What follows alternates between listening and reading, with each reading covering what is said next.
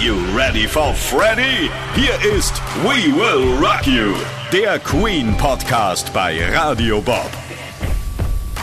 Sag mal, Stefan, weißt du eigentlich, dass das schon die achte Folge hier ist vom Queen Podcast?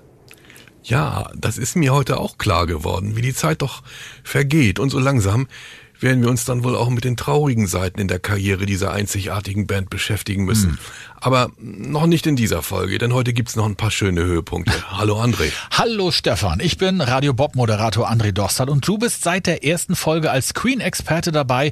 Den absoluten Höhepunkt in der Queen Timeline hatten wir ja bereits beim letzten Mal. Das war das Live Aid Konzert am 13. Juli 1985, das zeitgleich in London und in Philadelphia stattfand und von 1,3 Milliarden Fernsehzuschauern auf der ganzen Welt gesehen wurde und bei dem Queen bis heute den größten Auftritt ihrer Bandgeschichte hatten.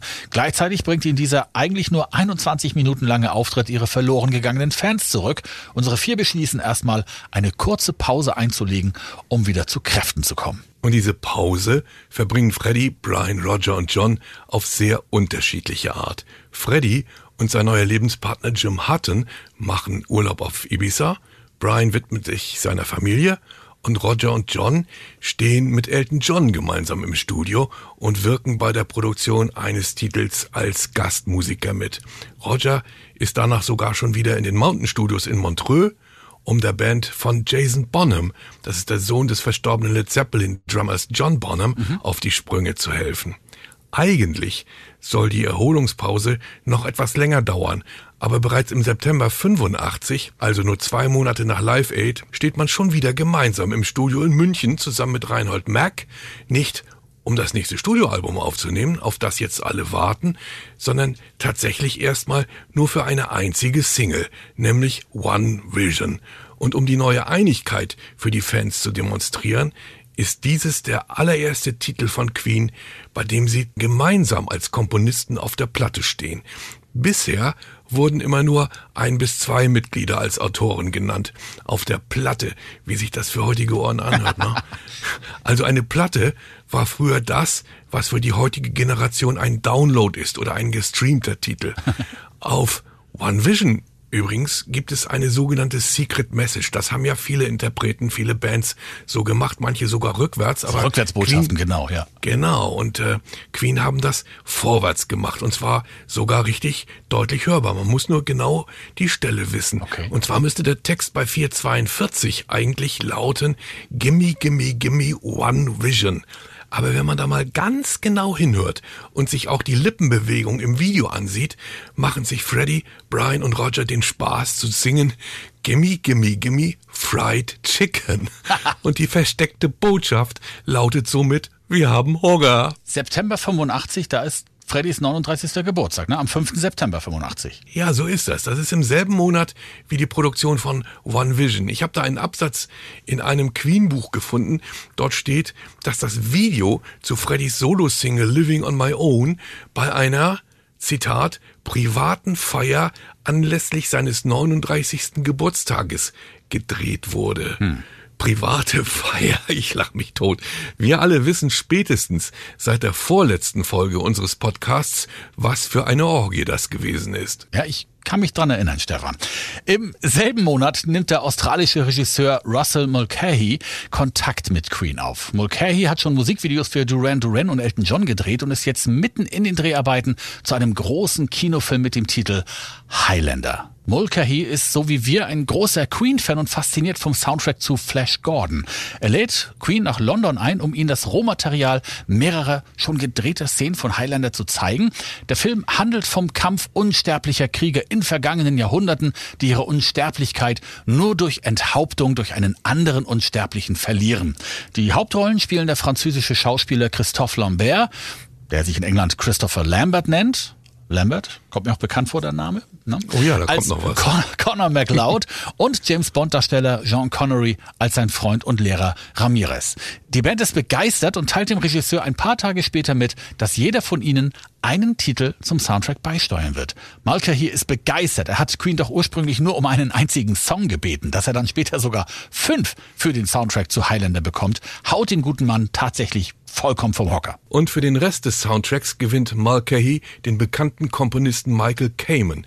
Dieser war schon für die Orchestrierung des Albums The Wall von Pink Floyd verantwortlich. Einige Jahre später auch für das bekannte Metallica Live-Album S&M, die Soundtracks von Stirb langsam, Lethal Weapon und vielen anderen Blockbustern. Und nun ist er gemeinsam mit Queen für den Highlander Soundtrack zuständig, wobei er als Orchesterchef hauptsächlich für den sogenannten Score, also den instrumentalen Teil zuständig ist. Die Zusammenarbeit mit Queen erfolgt äußerst freundschaftlich und in gegenseitiger Wertschätzung. Freddie, Brian, Roger und John steuern die fünf Titel One Year of Love, Gimme the Prize, auch Kurgan's Theme genannt, Princess of the Universe und natürlich Who Wants to Live Forever und A Kind of Magic zum Soundtrack bei. Die Komposition des Songs Who Wants to Live Forever wird von Brian sogar schon auf der Rückfahrt vom ersten Treffen mit Regisseur Russell Mulcahy im Auto begonnen. A Kind of Magic ist eine Komposition von Roger Taylor, der darin ein Filmzitat von Conor McLeod verarbeitet, der im Film sagt, It's a kind of magic. Es ist eine Art Magie. Dieser Song ist im Spielfilm allerdings nur im Abspann zu hören. Im Gegensatz dazu bestimmt der Titel Who Wants to Live Forever einen entscheidenden Teil des Films und jeder, der den Film kennt, bekommt eine Gänsehaut beim Hören dieses Titels und muss natürlich an die eine Szene denken, in der der unsterbliche, immer noch junge Connor MacLeod seine sterbende, jetzt schon alte Frau Heather in den Armen hält. Die Filmmusik von Michael Kamen greift an vielen Stellen des Films die Titel von Queen auf und führt sie orchestral fort. So, jetzt erzähl nicht so viel von der Handlung. Vielleicht möchtest der ein oder andere ja nochmal noch mal gucken. Ja, das Kann nicht alles von äh, erzählen hier, wie das Ein abläuft. spoilern muss man auch So, mal, ne? wie man das ja häufig bei erfolgreichen Kinofilmen erlebt, gibt es auch zu Highlander mehrere Fortsetzungen, die alle nicht an den bis heute andauernden Erfolg des ersten Teils heranreichen. Mit einer einzigen Ausnahme, und zwar, es gibt da noch ein erfolgreiches Spin-off, nämlich Highlander als TV-Serie mit Adrian Paul in der Titelrolle, lief in Deutschland von 93 bis 99 bei RTL und bei Vox, die zumindest den Queen-Song Princess of the Universe vom Soundtrack des ersten Kinofilms weiterverwendet. Nun haben Queen ja zum Kinosoundtrack insgesamt fünf Titel beigesteuert, aber dieser Soundtrack ist noch nicht das, was die wiedererwachte Fanbase erwartet. Die Fans wollen natürlich ein neues Studioalbum und zwischen November 85 und Februar 86 wird dieses Album produziert. Man hat natürlich geschickterweise vorgearbeitet, denn da ist zum einen der schon fertige Titel One Vision vom September 85 und da sind ja noch die fünf Highlander-Songs, die auch auf das neue Album sollen. Und bei der endlichen Länge eines Vinylalbums passen dann also nur noch drei weitere Tracks auf die Platte. Freddy, der Perfektionist, überarbeitet den Song A Kind of Magic vom Soundtrack noch einmal, da er der Meinung ist, er sei nicht poppig genug. Damit ihm seine Kollegen nicht in seine Überarbeitung reinreden, macht er das Ganze zu einem Zeitpunkt, zu dem sich Brian und Roger zu den sogenannten Spotting Sessions für die Highlander Filmmusik in Los Angeles aufhalten. Spotting Sessions nennt man die Arbeiten an einem Film, bei denen final entschieden wird, welche Musik zu welchen Szenen gespielt werden soll. Sozusagen die Symbiose zwischen Bild und Ton. Und damit gibt es also jetzt tatsächlich zwei Versionen von The Kind of Magic. Einmal die allen bekannte Albumversion und zum anderen das Original vom Soundtrack, das weniger poppig ist und eine wesentlich stärkere Betonung der instrumentalen Orchesterpassagen hat, da es ja auch nur für den Abspann des Films gedacht ist. Aber nach der Rückkehr von Brian und Roger aus LA ist schnell klar, dass insbesondere Roger als eigentlicher Autor des Songs sofort mit Freddys Änderung an den Arrangements einverstanden ist. Roger ist sehr stolz darauf, dass dies der erste Titel aus seiner Feder ist, der gleichzeitig auch der Titel eines ganzen Queen-Albums ist. Es gibt noch ein interessantes und kaum bekanntes Detail zu diesem Song, denn bereits im September 85, als Queen im Studio sind, um vor dem Album schon eine Single zu produzieren, hat Roger das Grundgerüst zu A Kind of Magic fertig und schlägt diesen Song vor. Aber es wird davon tatsächlich nur der Text genommen. Und somit bekommt One Vision im September 85 den von Roger eigentlich für A Kind of Magic vorgesehenen Text und die überarbeitete Version von A Kind of Magic später einen neuen Text, nämlich den, den wir alle kennen. Brian ist übrigens heute noch ein bisschen sauer auf Roger, da dieser sich in einem Moment, als er ganz allein im Studio ist, Brians Red Special nimmt Uiuiuiui. und einen kurzen Gitarrenpart von A Kind of Magic darauf einspielt. Brian hat das um des lieben Friedens willen dann so akzeptiert, aber empfindet das immer noch als einen Missbrauch seines Heiligtums. Kann ich durchaus nachvollziehen. der war sauer, ja. Einer der drei neuen Titel für das Album ist auch Friends Will Be Friends, geschrieben von Freddie und John. Das Video dazu wird wieder von den sogenannten Torpedo Twins produziert. Das sind die schon vom Video zu One Vision und Freddy's Living on My Own bekannten Rudi Dolezahl und Hannes Rossacher. Und zwar in den JVC Studios in Wembley. Warum in Wembley? Na klar, denn dort bereiten Queen im Frühjahr 86 ihre Magic Tour vor. Und damit sind wir beim nächsten Stichwort. Ja, die Magic Tour. Sie führt Queen durch insgesamt 26 Konzerte in 20 Locations von Europa und startet am 7. Juni 86 in Schweden. Dann geht's nach Holland, Frankreich, Belgien und endlich auch wieder nach Deutschland. Und zwar nach Mannheim, Berlin, zweimal nach München, dann in die Schweiz, nach Irland und England, dann wieder zurück nach Deutschland, nämlich nach Köln, nach Österreich, Ungarn, über Frankreich und Spanien zurück nach England. Es ist die technisch aufwendigste Queen Tour aller Zeiten mit der größten Lightshow und den größten Bühnenaufbauten. Die insgesamt neun Tour-Trucks fahren insgesamt 300.000 Kilometer. Das ist mehr als der siebenfache Erdumfang. Und wir haben das Jahr 86. Es gibt noch keine LED-Flachbildschirme. Trotzdem werden keine Kosten und Mühen gescheut, um auf dieser Tour bereits 220 mal 5 Meter große Bildschirme einzusetzen mit einem Gewicht von 20 Tonnen pro Stück natürlich. 150 Verstärkereinheiten werden verbaut mit zusammen rund 250.000 Watt Ausgangsleistung. Auf der Magic Tour von Queen werden Maßstäbe gesetzt. Support Acts sind unter anderem Status Quo, Gary Moore, Marillion und Level 42. Es werden nicht nur alle großen Queen-Hits gespielt, nein, Freddie und den anderen dreien macht es sichtlich Spaß, auch Titel wie You're So Square, Baby I Don't Care von Elvis Presley, Hello Mary Lou von Ricky Nelson und Tutti Frutti von Little Richard zu spielen. Und die Fans singen auch dabei begeistert mit was ja bei den Queen-Konzerten sowieso immer ein Highlight ist und mega Gänsehaut produziert. Ein Toningenieur der Magic Tour hat auch mal die Lautstärke der Fans gemessen und festgestellt, dass die Fangesänge teilweise nur ein Dezibel unter der Lautstärke der Band sind. Ein Dezibel. Ich darf nochmal an die 250.000 Watt Ausgangsleistung erinnern. Ja. Ich wäre so gern dabei gewesen. Aber mir bleiben da immer nur die DVDs von den Konzerten in Wembley und in Budapest. Aber wenn man dann auch zu Hause den Limiter rausnimmt, dann geht's schon mal. Ja, ne? ja.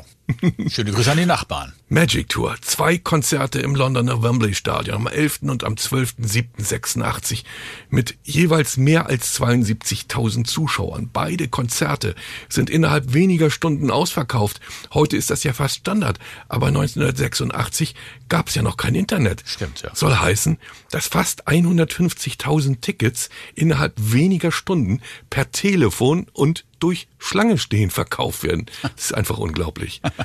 Und dann kommt der 9. August 86. Das letzte Konzert der Magic Tour steht auf dem Programm. Dazu hat man sich als Location eine Parkanlage nahe dem Dorf Knapworth in der englischen Grafschaft Hertfordshire ausgesucht. Das Gelände ist vier Kilometer südlich des Städtchens Stevenage, nördlich von London gelegen, weshalb in den Berichten häufig als Location nicht Knapworth, sondern London Stevenage genannt wird. Deswegen war das Queen-Konzert am 13.10.73 offiziell ja auch nicht in Muffendorf, sondern in Bonn-Bad Godesberg. Ist im Grunde die gleiche, so gleiche Geschichte, ja. Gleiche Geschichte, richtig. Die Parkfläche in Knapworth entspricht ungefähr dreimal der Fläche in Wacken und ist für Veranstaltungen bis zu 125.000 Zuschauern ausgelegt. Hier traten vor Queen schon Led Zeppelin, die Steve Miller Band, Cliff Richard, die Stones, Genesis, Tom Petty, Lynyrd Skynyrd und viele andere mehr auf.